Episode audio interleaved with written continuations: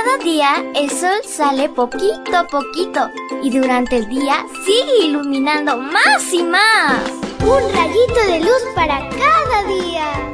Para recordar los valores con historias que dejarán una huella importante en tu vida.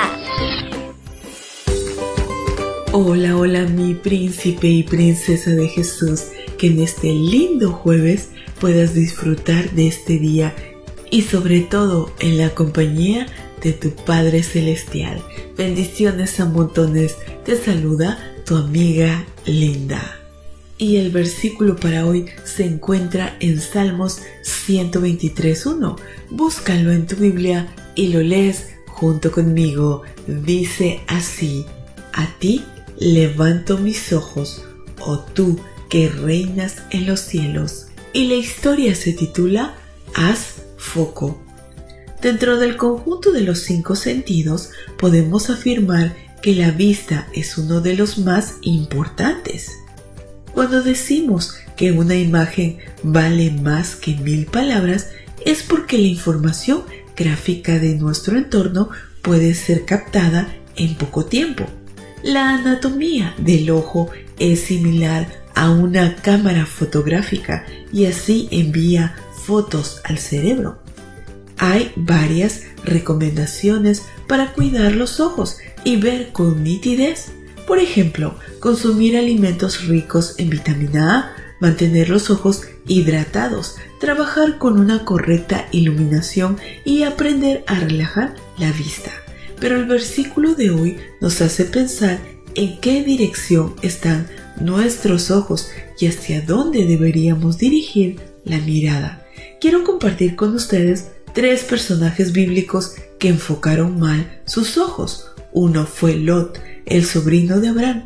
Fijó su mirada hacia el lugar equivocado. Sodoma era una tierra fértil, ideal para criar al ganado, ideal para hacerse rico y próspero. Esta era justo la aspiración de Lot. Esta historia está en Génesis 13, 1 al 18. Cuanto más tenía Lot, más quería y fue así como finalmente se instaló entre los incrédulos y perversos. ¿Y tú? ¿Cuál es tu lugar? ¿Dónde te encuentras? El segundo ejemplo es de alguien que fijó su mirada en la persona equivocada. Me estoy refiriendo a Sansón, había tantas amistades buenas en Israel, amigas y amigos criados con sus mismas costumbres y creencias, pues él sintió curiosidad por las chicas filisteas. Las encontró más vivaces, más entretenidas. Qué pena, pobre Sansón. Dalila lo alejó de Dios y aunque el buen Padre Celestial lo perdonó, su destino podría haber sido muy diferente. El tercer ejemplo es Acam. Aunque fue un buen y valiente guerrero, quiso ser próspero y puso su mirada en el objeto equivocado.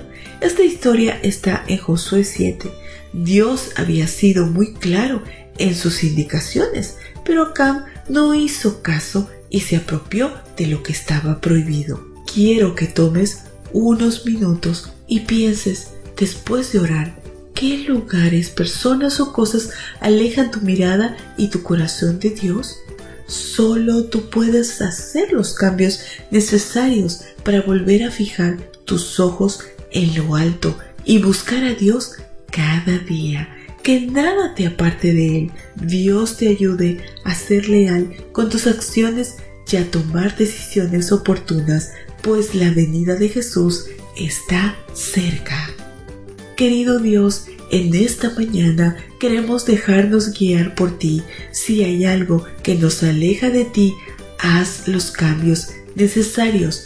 Queremos fijar solo nuestra mirada a ti. Lo pedimos en el nombre de Jesús. Amén y amén. Abrazo tototes de oso y nos vemos mañana para escuchar otra linda historia. Hasta luego.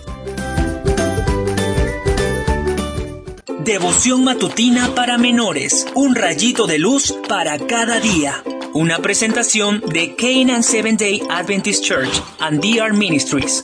Hasta la próxima.